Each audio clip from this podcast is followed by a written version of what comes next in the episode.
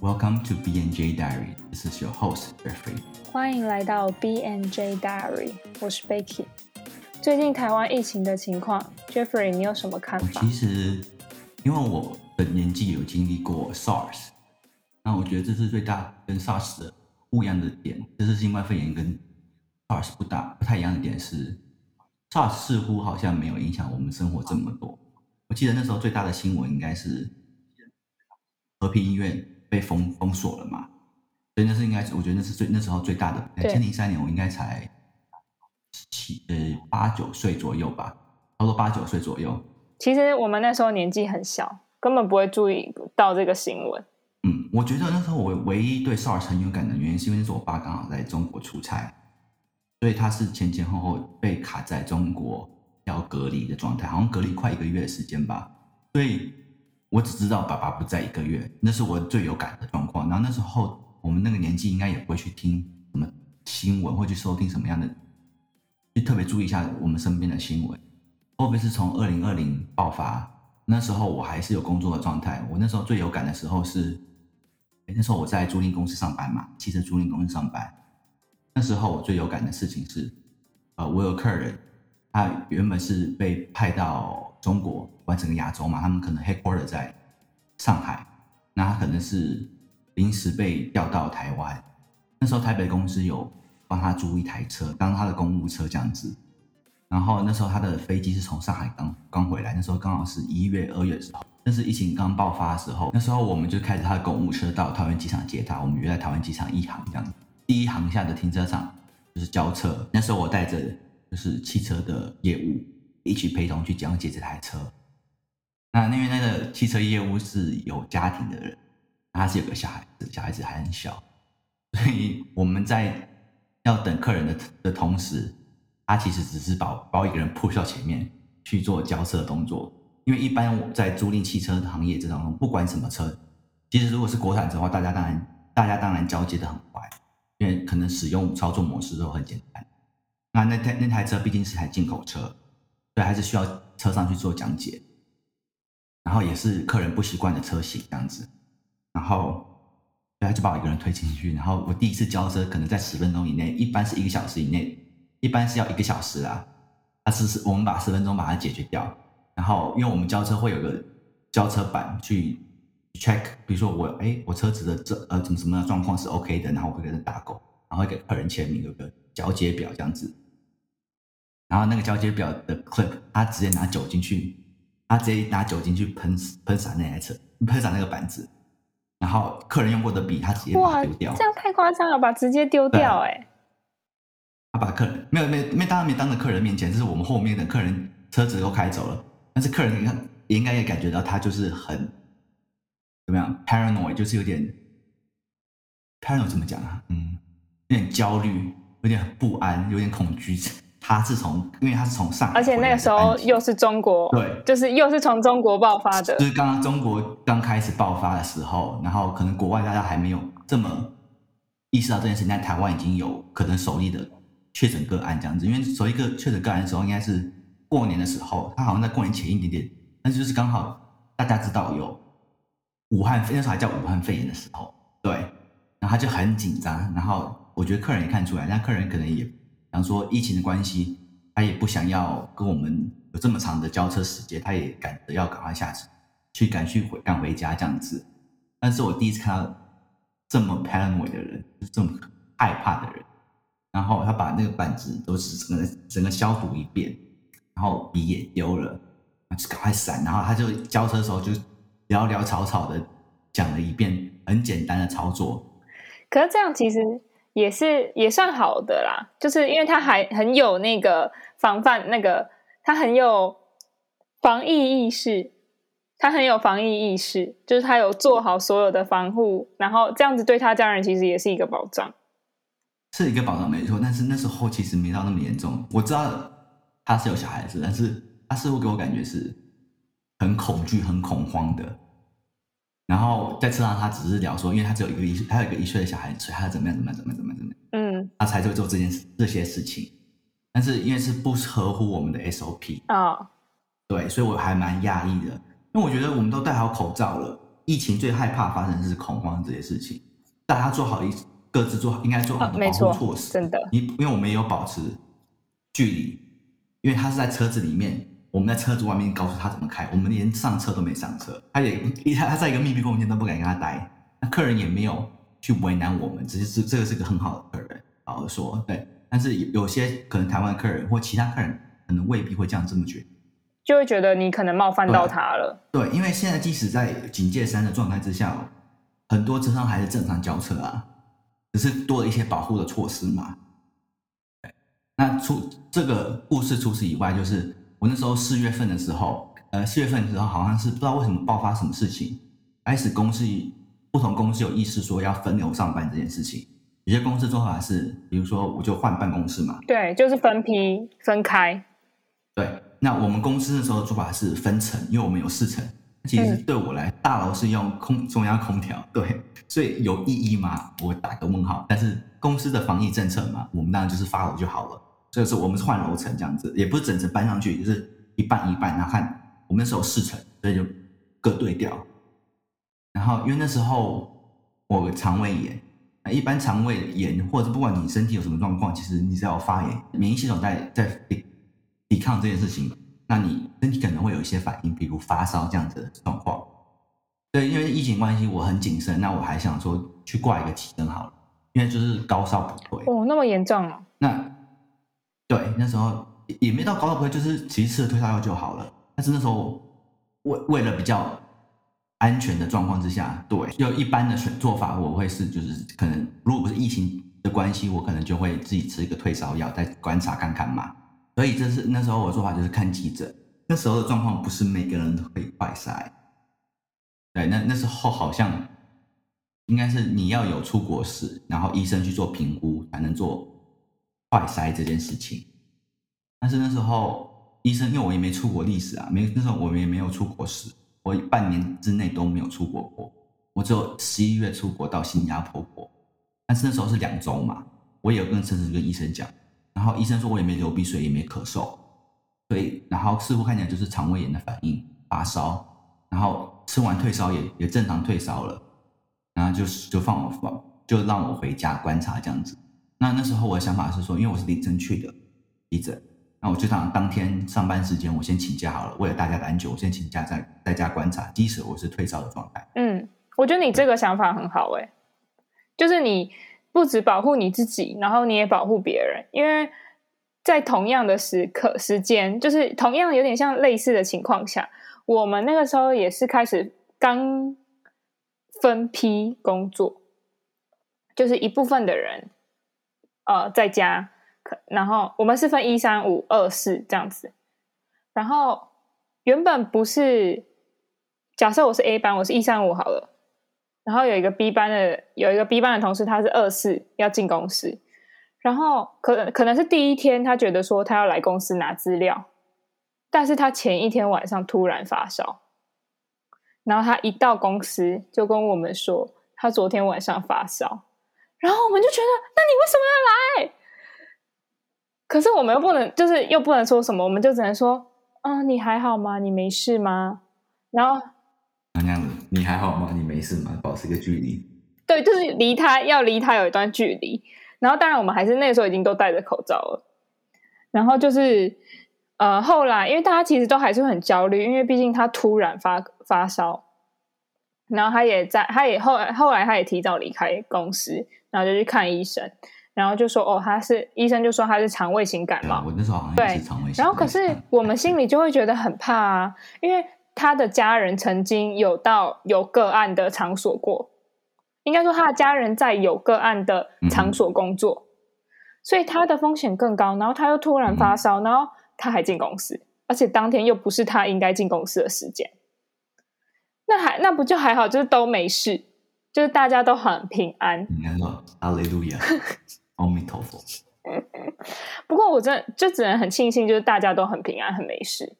不然就是如果真的一个破口，那我觉得不只是一个一间公司的问题，因为我们公司是在社区大楼里面。对，所以是你会增加整个社区的感染风险。哦，刚到我就我就当天请假嘛，那我就跟我主管说，因为我这样的状况，他好，他是很可，他也是很恐慌的状态。然后就说，哦，好好好，你赶快回家，你就在家。嗯，然后隔天我想说，嗯，都退烧了，很正常。我主管就打电话跟我讲说，哎，你不要来，你不要来，你还是观察一天好了。我说好，那我想说，又不是你给我，你又不是要给我给薪假期，你叫我休特假哎，特休哎。那你不管是不是特休，你叫我请假，我退烧好。我想说好，为了大家，因为毕竟公司有一些小孩，你影响的会是像你讲的是别人的家庭，对。所以我想说好，那我做一个成熟的人，那我就再多请一天嘛。平常不让我请假的人，然后叫我多请一天。你知道那时候我去新加坡，我不敢请假，是当天新加坡来。对，那 anyways，呃。所以我隔后来我是变成后天上班嘛，我后天上班之后，因为一定会老主管一定会跟大家讲这件事情啊，所以我隔天我我旁边坐我坐我桌子旁边的，坐我这桌子旁边的同事就拿酒精往我身上喷，嗯，然后我主管马一进我一进公司，我主管马上问我说：“你有没有做快筛？”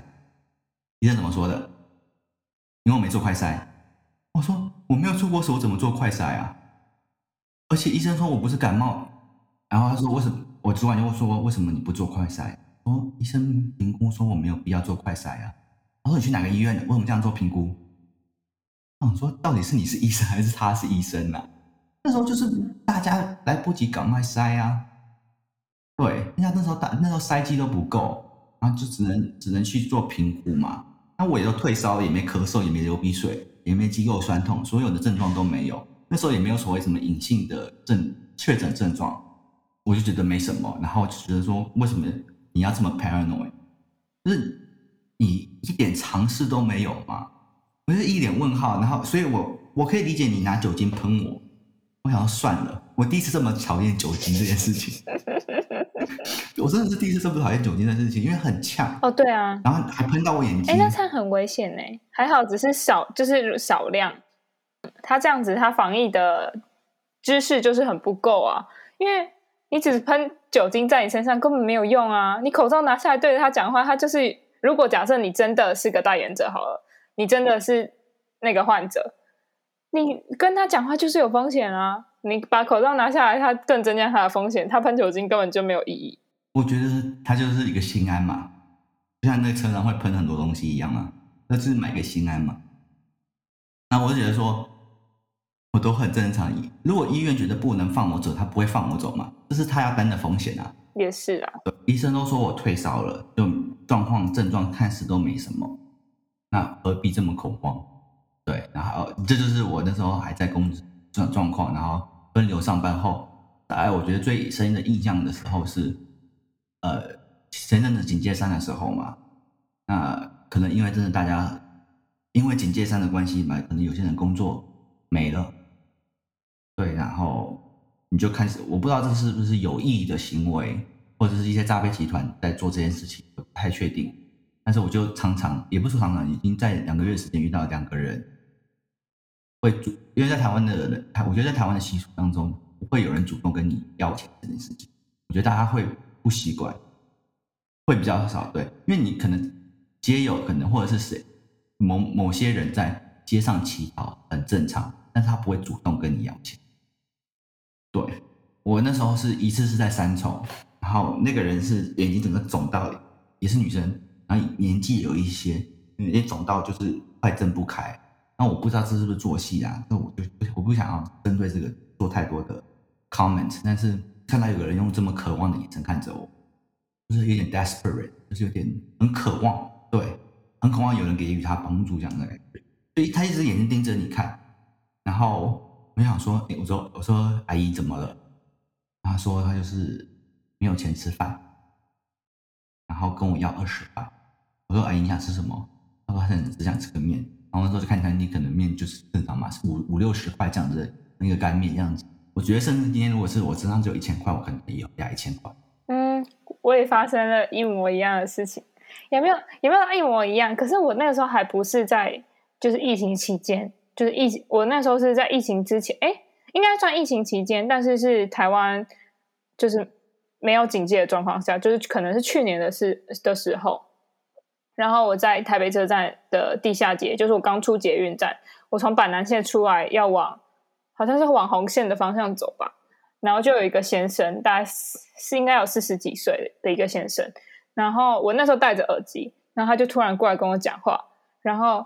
因为我有戴耳机，所以我听的没有到很清楚，但我有听到关键字，就是他要跟我要五十块，然后他就说他想他要坐车回家，可是他的钱包不见了，然后然后我就说那你需要多少钱？那时候我已经在掏钱包了，因为我一我前面就有听到他讲话嘛，那时候我就在听有在掏钱包，后来他就说他后来他就变成说一百五十块，可是我又觉得说如果。这真的能帮到他也没有不行啊，因为如果假设他拿跟我拿五十块，但他其实还要再去跟三个人、四个人再要这五十块，那他不是更累吗？但当下其实我没有，其实我没有想太多，我就看着我的钱包有一百五十块，那我就给他，然后我就买了，还是一百五十块就没了，然后我一。呃，他一离开，就是我们一分开之后，我就传简讯给我男友，然后我就说我刚刚遇到一个人，然后跟我要钱，说他要打车，那我就给他了，然后他就说你都不觉得人家诈骗集团吗？你怎么就这样给了什么的？他也是这样的想法。我就说后来我们前几天又在聊到这件事情，然后我就说还好我那时候有给他，不然我觉得我反而会一直去一直一直在那个回忆里面说。为什么那时候没给他？假设他真的需要这笔钱怎么办？我那前面的故事也是那个那个阿姨也是说，我们一起二十块，我再跟别人要。我想说算了，就一百块能解决他一餐，能帮助他一餐，我也没说要多给他，也没多跟我多要多少，也是我在我能力范范围之内可以做到的事情，何乐而不为呢？后来我想起来了，后来那个先生其实他在中间的时候，他有叫我给他我的账户，他说他会再汇钱给我。然后我就说不用，没关系。然后我就走。跟你的我觉得有点像，就是他会愿意把，如果他身上有钱的话，他会愿意把你付出给他的再拿出去，就是他不会把这个认为是自己应该得到的东西。我做这件事情，我我还在分享另外一个故事，好，就是就是最近可能两个礼拜前才刚发生在在我中山家时候发生的事情。我可能出去买东西，然后看到一个可以做我阿妈年纪的人，应该有七十几岁、八十岁这样子。红绿灯，然后可能就是转头跟他对到眼，对，然后我就因为我就想要，我有在伸口袋在摸我身口的口袋里面有多少钱，对，因为我不习惯拿钱包的人，我常会弄。我伸口我伸手摸我口袋要多少钱的时候，他的那个眼神更渴望更可切。那我似乎想说，那他可能是需要钱了，因为他也没有个招牌或怎么样，他也没跟我去对话到，他只是从远远的远方慢慢靠近这样。然后我就问阿妈说：“阿妈。”我就给他五十块，然后十块二十块还不如不给，我就给五十块嘛，我就给五十。现在这个年代，真的十块二十块不如不给，根本买不起什么东西。没有，其实有时候也只是一个心意啊，也不是说十块二十块是少或怎么样，只是我想说五十块也是我能力范围能做到的事情，五十块顶多我少吃一个东西，顶多我少喝一个手摇好，对吧？现在五十块也只能买到一杯手摇啊。我就跟阿妈聊天，因为还是等红绿灯嘛。然后聊聊聊，然后我结束的时候就说：“阿妈，我希望你的状况能好转。”嗯。然后我走到公车站的时候，看到公车因为疫情关系班次缩减，我的公车还要等，好像快半小时的时间吧。然后我半小时的时候从公车站看到阿妈在对面，那我就就我就是心里有你那个想法，然后说我是不是可以做更多？我是不是可以做到更多？对。对，因为我跟阿妈聊，阿妈说她晚点再吃，然后她说她刚好有七十块可以买一个馄饨吃这样子，那我就想说，我是不是可以再等？我就再过一次马路到 seven，然后买个面包好了，买一个他即使今天现在不想吃的东西，他可以稍微摆一下，然后或者是明天再吃。对，可以放的东西。然后我就跟阿妈讲，我说阿妈，就是我当然就是想办法说服他收下这个东西。他也不愿意收，他是一开始是不愿意收。他说：“你给五十块就很够了。”然后是有个很好心的路人也在帮我说服这个阿妈。然后这可能说这个年轻人很好心啊，然后就慢慢帮我说服阿妈。那阿妈后来收下了，那因为我我因为我我当初会想说，就是我可以做更多的原因，是因为快要下雨了，我知道如果他再钓不到，他没有机会钓到，所以我想说，因为我看不到有人给予这样子的帮助，对，那我想说，我就一直在心里面一直在挣扎，我心里面一直在挣扎，说我是不是可以做做更多，就在买那个面包。然后我想说，反正都等三十几分钟，我就陪阿妈聊天，我就慢慢的跟阿妈聊天这样子。那我是后来看到阿妈，因为她有可能有盒子装钱，还有不少个盒子，但是零钱都不多，都是几十块、几十块、几十块的状态。那因为我我有帮阿妈把东西搬到七楼底下，因为下雨了，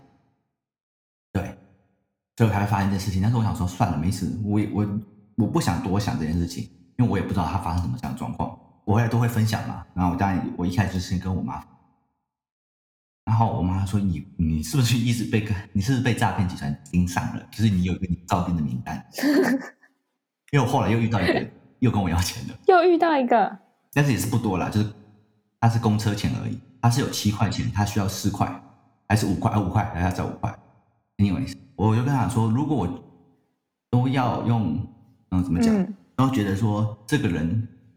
讲话或出发的点是负面的，或是有或是有意图的，是对我不好的状态之下，那我是不是面面对每一个人的时候都会有这样的想法？对，我觉得说那是五十块，阿妈一餐这样子。